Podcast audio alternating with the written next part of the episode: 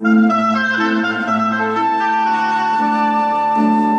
为阳光，所以我们感到温暖；因为有爱，所以世界充满希望。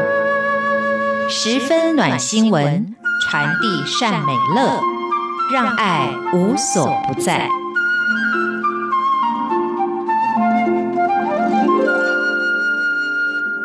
各位亲爱的听众朋友，您好，欢迎您再一次的收听《十分暖新闻》，我是李正淳。时间过得真的是非常的快，一年又即将过去了。那《十分暖新闻》这个节目到这个月底也将会先告一段落。那今天是李正纯负责的这个时段的最后一集，我们要跟大家分享的这个故事，同样是取材自启示出版由卢俊牧师所编写的《伸出你的手》这本书里面的一个传递真实之爱的拉面店的故事。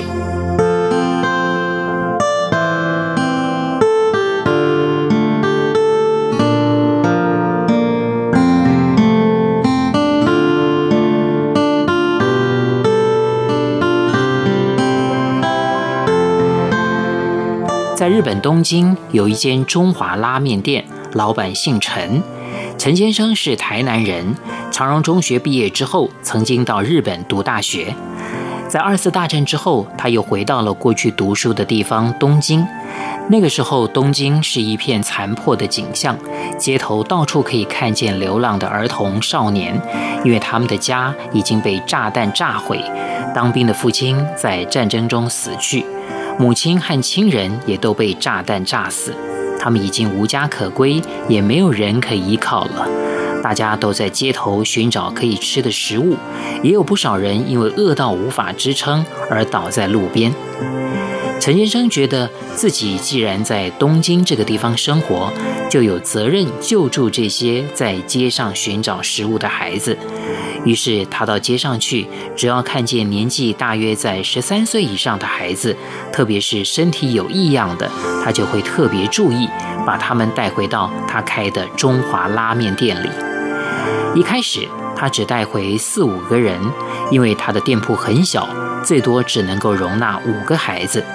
他告诉这些孩子，先把身体洗干净，晚上就把桌子并在一起，当做床铺睡觉。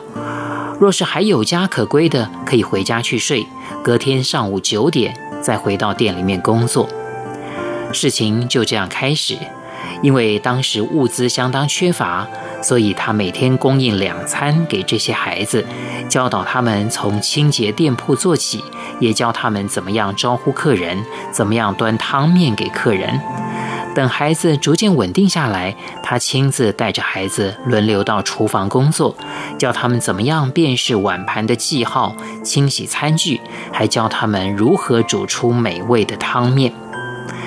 陈先生的面店很简单，菜单上只有三种面，价钱各自不同，因此他也教导孩子如何找客人的钱。这看起来似乎相当简单。但因为他收留的孩子都是头脑有残缺的，教起来可就不是那么容易了。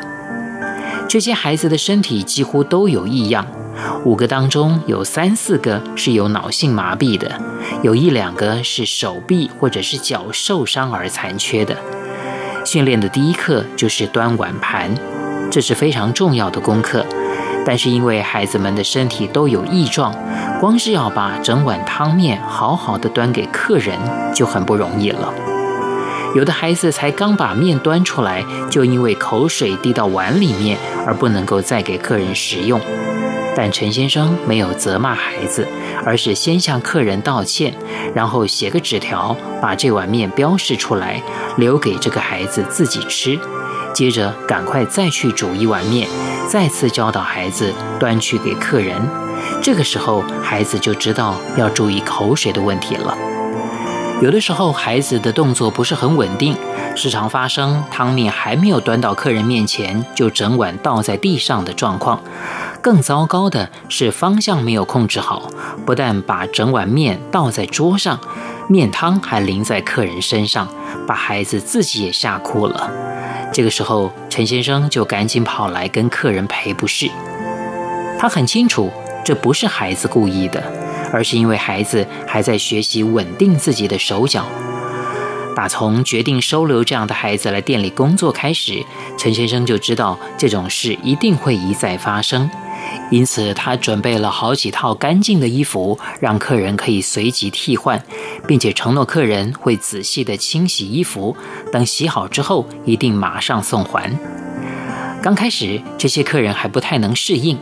但一两次之后，看见陈先生对这些身体有异样的孩子是这样的体贴、怜悯、鼓励，他们就都称赞陈先生的爱心。当他们知道原来陈先生是特地收容这些孩子的时候，更是感动。于是有很多客人主动揪团来吃拉面。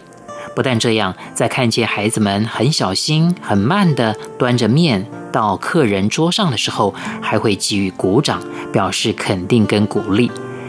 就这样，孩子们越做越有信心，脸上显露出来的笑容也越来越多。有许多客人会跟孩子们说：“钱不用找了。”有些客人若是被孩子端的汤面淋到衣服，或者是看见孩子流口水到汤面里，他们都会再加买一碗，说是要买给孩子吃的。这时候，陈先生都会说他有准备，不用了，谢谢。那客人也会回说这是应该的，他们都有在进步，应该有赏。这些孩子在陈先生的中华拉面店工作，到了第三年的时候，几乎个个都是老手。没有人会再流口水到碗里，也不会再发生汤面倒在客人桌上或者是身上的事情了。这个时候，陈先生就会写信给东京的其他餐厅，把这些孩子的情形说明清楚，也介绍他所做的这些微小的事。他希望这些餐厅可以收留这些孩子，让这些孩子持续成长。有不少餐厅表示愿意接受。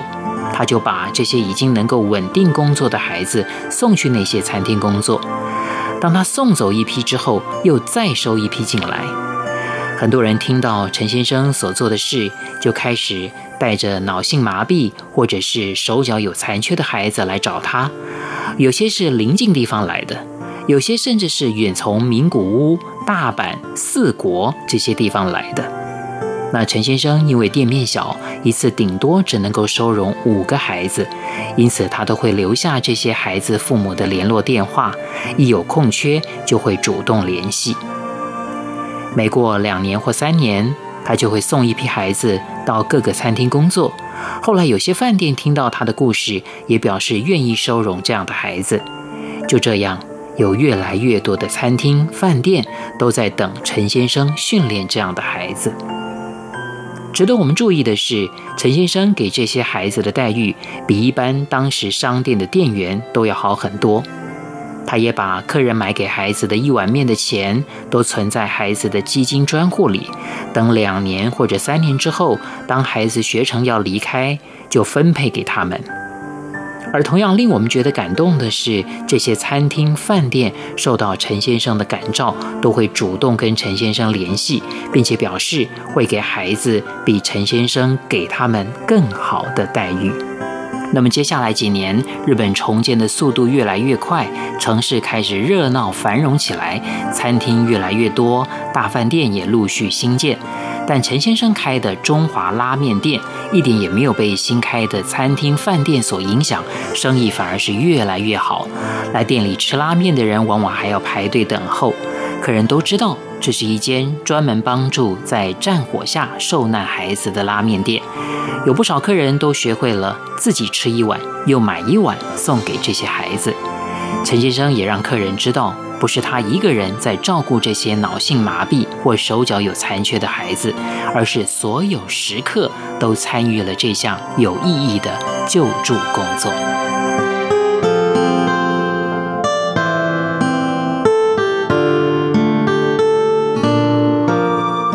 各位亲爱的听众朋友，这一整年我们分享的都是有温度的故事。希望我们这个社会充满了关怀，大家都懂得分享，愿意彼此帮助。十分暖新闻，谢谢大家的收听。李正淳祝福大家，再会。